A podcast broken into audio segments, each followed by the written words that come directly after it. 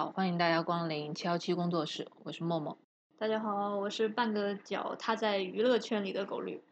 对我们今天这一期呢，就是要我们半个脚踏在娱乐圈的狗绿来为大家解答一下场外的问题啊。很难得，我们终于有那个场外的问题可以回答了。对我们终于要红了吗？这下是录了一年电台，终于有场外的观众要问我们问题了。对，所以赶快回答，回答的好应该能涨粉。好的，这个故事是这样的：有一天有一个朋友留言问我们一个问题，我们不是聊那个乘风破浪姐姐嘛，然后他们就说那个乘风破浪姐姐现场不是有那个呃，我们欢迎来自湖南湘江公证处的严珊珊、刘丽萍公证员为我们的比赛保驾护航嘛，不就有两个公证员在现场坐着嘛？然后呢？就有朋友问我们说，这两位公证员他们到现场到底是起到什么作用，公证了什么内容？是不是公证员坐在那儿就代表这个比赛真的就是公平公正的？大概就这么个问题。然后呢？然后你怎么回答他？这个故事应该还没有结束在这里吧？然后我就觉得很有意思呀，简短的回答了他一下。但是我觉得，因为我我认为所有人都知道那些公证员是无法保证这个比赛的公平公正的。后来我在回答的过程中才发现，原来。大家很天真的认为公证员坐在那儿就代表这个比赛的结果是公正的，所以我们就决定来录一期电台，跟大家分析一下为什么公证员坐在那里不能代表这个结果就如你们想象中的那样一般的公正。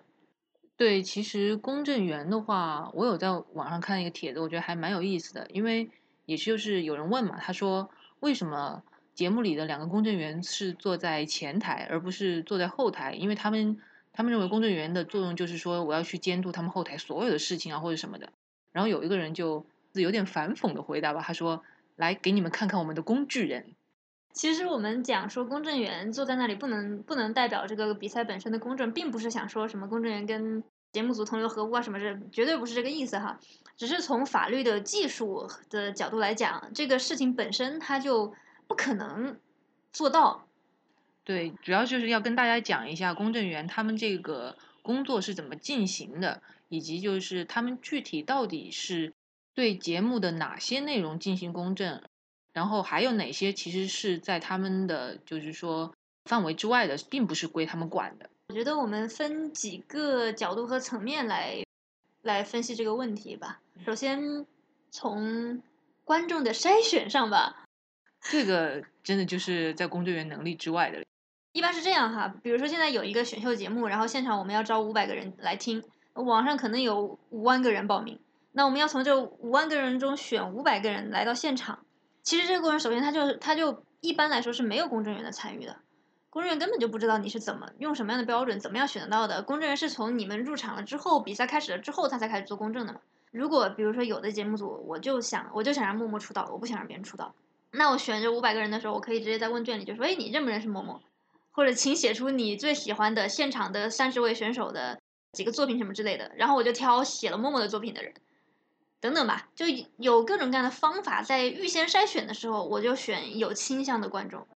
对，就是节目组的这个倾向其实是工作人员不能控制的，他们可能最后能够证明的就是说现场到了多少人，这个他们是他们可以确认的。至于说这些人到底心里在想什么的话，这真的就是太难为他们了，不能让他们去公证的。说实话，他们连这五百个人到底是不是网上找的都没法公证。那比如说我，我现在要做一个节目，我想找五百个人，但是我不想从网上找人。比如说我现在特别想让那些年轻的选手能够得到更高的票数，我就直接去大学城拉了几个班的同学过来，凑齐了五百个人。公证员进场之后一看，哎，他可能就会觉得说，为什么今天的观众看起来好像都很小？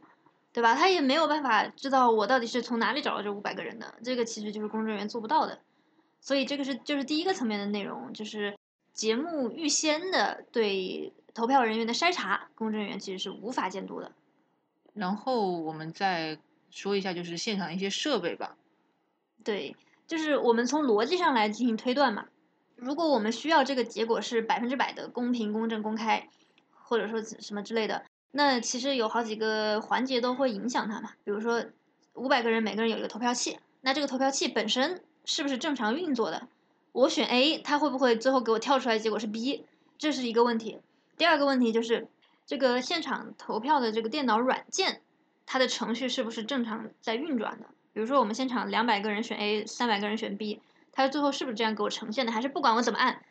它都给我显示什么一百是 A，四百个是 B 什么之类的？这个软件的程序本身如何运转，这是第二个问题。第三个问题，因为公证员他最后其实就是坐在一台电脑前面，然后看这个电脑前面蹦出来一个什么数字嘛。那所以这个电脑的上面蹦出来这个数字到底跟现场投票的这个结果有没有关系？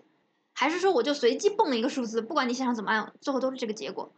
这其实就是一个编程的问题嘛，这又是一个问题。那我们其实可以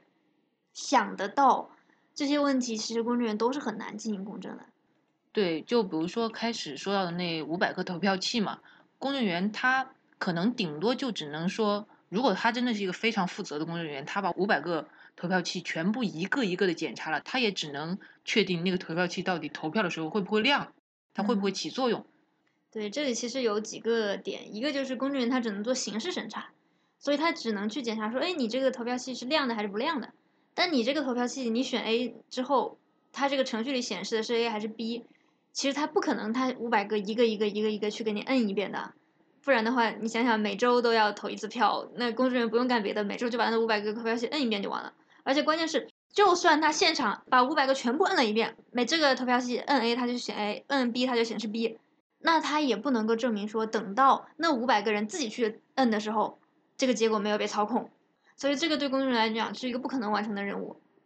对，其实就可以说一下，我们平时做公证的时候，比如说涉涉及到这种电子设备的话，其实通常呢，比如说在公证处的话，是会用公证处提供的设备的，所以就会避免这种问题。但是像这种娱乐节目啊，或者是比如说一些其他的。福彩类节目是不可能说你们要做这个，然后公证处可以专门弄一个相应的设备来给你的。为此，我还特地去找公证人打听了一下，国内没有公证处能够做这样的公证。就是你说你要给五百个人现现场给谁谁谁投票，然后我来给你提供程序，我来给你提供投票器，没有的。就回到前面说的嘛，他们只是说做的是一个形式上的一个审查，但实质上那个。投票器的程序，或者是其他的到观众手里之后，它会怎么运作的话，这都是在公证员可以控制的范围之外的。对，这里就说到刚刚的第二个点，就是它这个投票软件程序的运行。那这个软件本身，我不清楚是谁开发的哈，但不管是谁开发的，肯定不是公证处开发的，这是这是非常确认的。那如果公证员要去公证这个软件运行的过程中，是不是按照现场五百个投票器所摁出来的结果来进行一个计算和呈现？那其实他就要去看你这个软件本身的程序是怎么写的，这个代码它是怎么在跑的。这个对于绝大多数的公证员来讲，他其实也不具备这个技术，毕竟不是程序员嘛。对，这道题真的对公证员来说完完全全超纲。对啊，所以其实你这个中间现场有三百个人按了 A 之后，他这个程序会怎么处理，公证员是不知道的。那公证员在现场能公证什么呢？其实他能公证一个问题，就是。大家可以看到，在电视里那个两个工作人员就是盯着那个电脑嘛，然后盯着之后，那个电脑噔，然后嘣出来一个数据，然后我们就看到工作人员把这个数据写到了一张纸上，然后把这张纸递给了主持人。公证员其实能够公证的就是他当时那个时间点，他本人在那个电脑屏幕上看到的数字是什么，然后这个数字是某某电视台或者说某某节目组给他的，他就公证这个。对，就是一个。表面上呈现出来的一个结果，但那个点是这样的。对，那其实对于一个，比如说一个想搞事的节目组，我有可能我这个软件最后现场不管怎么样，不管怎么样，我就是随机出一个数据，根本就没有规律，其实工作人员是不知道的。又或者说，不管你想怎么摁，我提前已经预设好了数据，他就出这个数据，那工作人员其实也是不知道的。那我觉得可能预设好的这个 情况会比较多一点。如果如果他们要搞事的话，对啊，不要随意抹黑别的节目组。我没有抹黑节目组，我只是说，就感觉那个大家要搞事的话，还是有一个固定的结果会比较好嘛。是，所以就是如果如果假设一个节目组真的有黑幕的话，那其实工作人员在场和不在场并不会改变这个黑幕的存在。就像我们刚刚讲的，不管是从前面的观众的筛查，还是场中的这个投票器本身的好坏。还是说这个程序的运行等等等等，这些其实工作人员都是没有办法的。那其实我们刚刚讲是电子投票，那有一些选秀节目它有一个投法是纸质投票。对，就是像歌手嘛，然后他们那个就是纸质投票，然后他们就会现场去计票这个样子。对，如果是这样的投票的话，其实工作人员能做的事儿就多得多了。那相对的也会给人的感觉更公平一些。给人感觉更公平一些，是说实质上它还是有可操作的空间吗？对啊，因为我不在现场，我也不知道公证员是怎么完成他这个公证的内容的，所以对吧？没不没有办法打包票哈。只要你愿意，他肯定是有操作空间的。那假设啊，我我现在假设是我们俩去做这个公证好了。嗯。好，现在现场有五百个呃听众，他们听了七首歌，然后他们每人手上有一张纸质票，然后他们投完票之后，我们要来看听这个票，你觉得我们要怎么公证？我们那肯定就是说，只能拿到就是节目组会把票给我们嘛，然后我们就是把那些票然后分类统计啊。我觉得从一开始他就有一些需要注意的地方，嗯，比如说这个票本身，我们是不是要特殊印制？要我们公证处自己的票，比如说每张票上都有公证处盖的章，然后我们只有五百张，一张不多，一张不少。然后进场的时候。因为进场有信息登记嘛，要登记每个人你是谁，你怎么怎么样，然后证明你是我们在网上抽中那个人嘛。进场的时候就跟进场的那个入场券一比一的发放，然后跟入场券的号码是一样的，这样就避免说到时候，比如说节目组毁掉一部分票，然后塞进来一部分票啊什么之类的这样的情况发生嘛。那其实做到了这些，也就是说尽量保证了那个票的数量以及票本身的那个真实性，但是。如果回到我们前面说的，比如说他在一开始对那个观众的筛选就是有偏颇的话，那么其实这个票的话，他最后统计出来的结果肯定还是会有一一定的那个偏向性的。是，其实这个预先的观众的筛查的这个部分，在只有五百个人存在的前提下，本身就是非常难去做的，除非这个节目组真的就是铁了心了，我们一定要做一个全中国最公平、公正、公开的选秀。然后从选人这个环节，干脆就外包出去给第三方做，或者说直接外包给公证处。假设公证处愿意的话，直接外包给公证处做。除非这样，不然的话，你说公证员怎么去做这个公证？怎么证明这个筛查过程是公平公正的？这个很难的，其实。我觉得可能听到这里，有些朋友就会觉得说，那感觉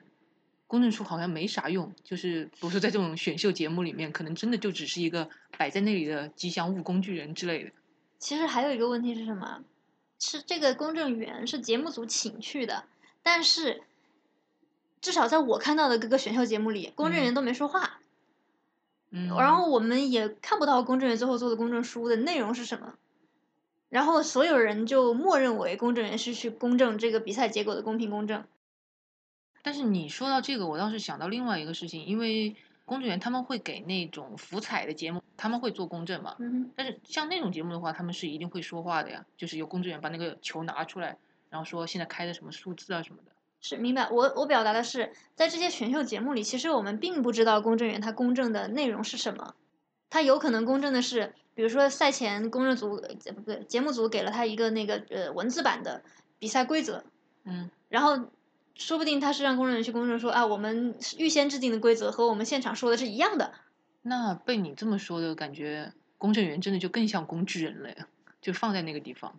我觉得不是啊，就是我们对于这个公证所抱有期待有点太高了。就像我们刚刚所分析的，包括这个设备的问题，包括这个软件的问题，那确实不是公证员有能力进行的。或者说，假设我们需要公证员有能力把这些东西全检查好，那这个费用的问题可能就不是节目组愿意接受的了。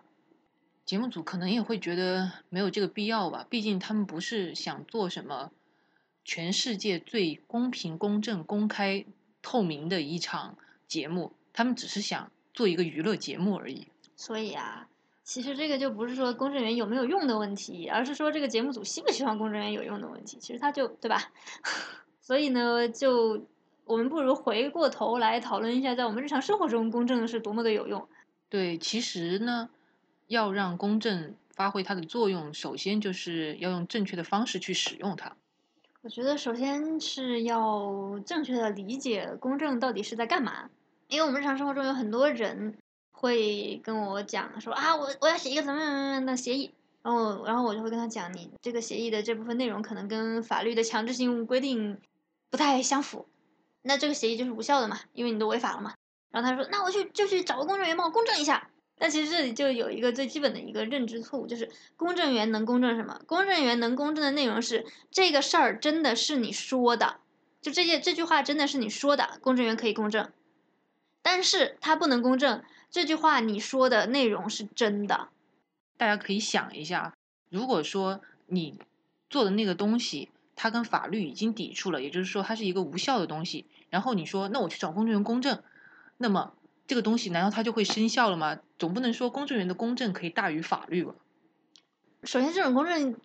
凡是靠谱、认真、合法的公证处，他就不会做的，他不会去做违法的公证，这是一个前提。然后我就假设你能做了吧，那公证员也无法赋予你这个行为合法性，不然的话，那公证处岂不是比全国人大都大了？就他说什么东西合法就合法，说什么东西违法就违法，这个这个挺可怕的。所以我们在做公证之前，首先要搞明白一个问题，就是不要觉得说什么事情法律禁止你做了，或者说这个东西跟法律。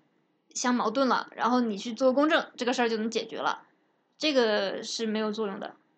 然后第二个问题就是，不是说有了公证书就一定拿到了一个护身符，就好像我们刚刚说的，选秀节目的节目组请两个公证员坐在这儿，也并不能保证它的结果公平公正。同样的，有一些内容你去把它公证了，那只能证明说你在这个时间点，在这个时候有这样一个协议的存在，或者说在这个时候有这么一个证据在这里。至于这个证据证明的是什么内容，或者说这个协议它最后能不能真的落地生效，那其实又是另外一个层面上的事情。其实公证员对大家提交上去的那些材料啊什么进行审查的话，他们其实只是做一个形式的审查，也就是说你这个材料在形式上是不是合乎规定的，他们并不能说对它进行一个非常实质的一个判断。就比如说你去买了一个别人声称是古董的花瓶吧。然后你要公证员去给你公证，它是一个古董花瓶，那么其实对于公证员来说也是做不到的。他能给你证明的只是说你买了这个花瓶，以及卖给你的那个人他说它是一个古董花瓶，或者说你买完之后你找了一个什么鉴古专家来鉴定，然后公证员可以公证说这个专家说这个东西是一个古董。对，但是你不能要求公证员来说它是一个古董。对啊，因为公证员他也不见得就是一个鉴宝专家呀，你让他怎么去做这样一个东西，然后再给你盖一个公证书公章，说这是一个古董呢，对吧？对，所以呢，要想公证在生活中发挥最大的作用，其实呢，就是要让公证员去做他们工作范围内的事情，而不是给他们附加太多额外的一些条件啊什么的。同时，也是要正确认识到，公证员其实也是通过司法考试的法律从业者。他们并不是全能的，又能去建古董，又能去呃这个看你这个编程的代码，又能去检查你设备的正常等等等等，就这些其实都是公证员生命不能承受之重。对，还有什么揭露节目黑幕啊，然后去帮大家就是叫什么回复一下举报的事情啊什么之类的。然后还要鉴定一下歌手现场能不能唱到 C plus。那也太那个啥了吧？对，那个音准还要很准，不然就没法做这个公证。对，公公证员五音不全还还不行了。十项全能。那真真的就是作北应该要另外再去开辟一下新的职业。对，在此也求求大家不要逼死公证员。对，大家真的就是让每个人做自己专业范围内的事情吧。